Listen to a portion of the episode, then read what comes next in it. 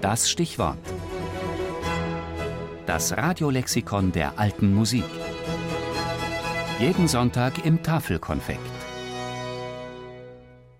Porpora, Nicola Antonio, geboren 1686 in Neapel, gestorben 1768 eben da, italienischer Komponist und Gesangslehrer.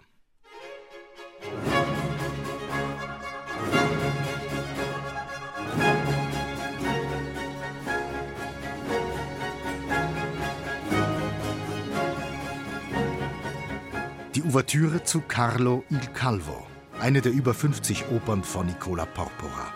Tempo, Schwung und prachtvolle orchestrale Kraftentfaltung im neapolitanischen Stil.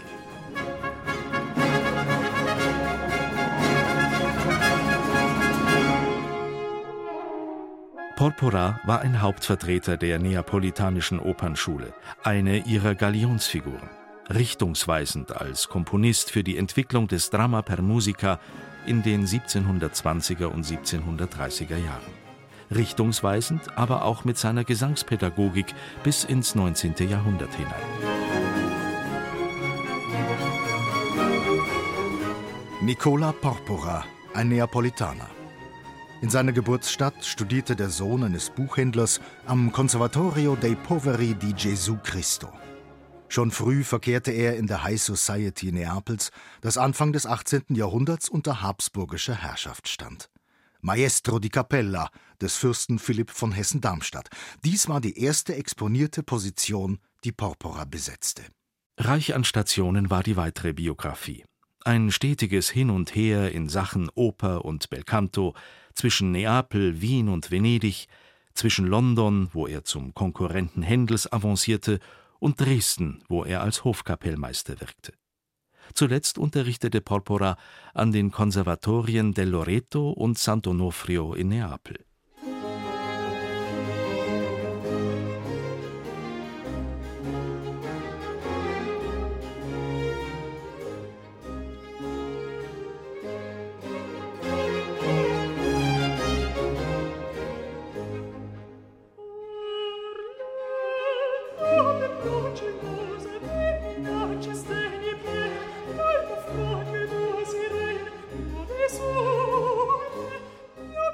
Als Komponist von Vokalmusik wie als Gesangslehrer pflegte Porpora einen eleganten Vokalstil, der eine klare, deutliche Artikulation, höchste Präzision und Geläufigkeit fordert. Zu Porporas Schülern zählten Sänger, die bis heute einen großen Namen haben. Neben vielen anderen Caffarelli, Montagnana und kein geringerer als Farinelli.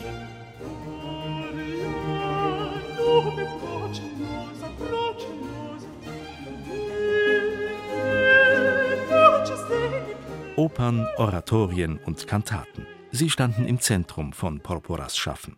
Instrumentalmusik nahm dagegen nur einen schmalen Raum ein.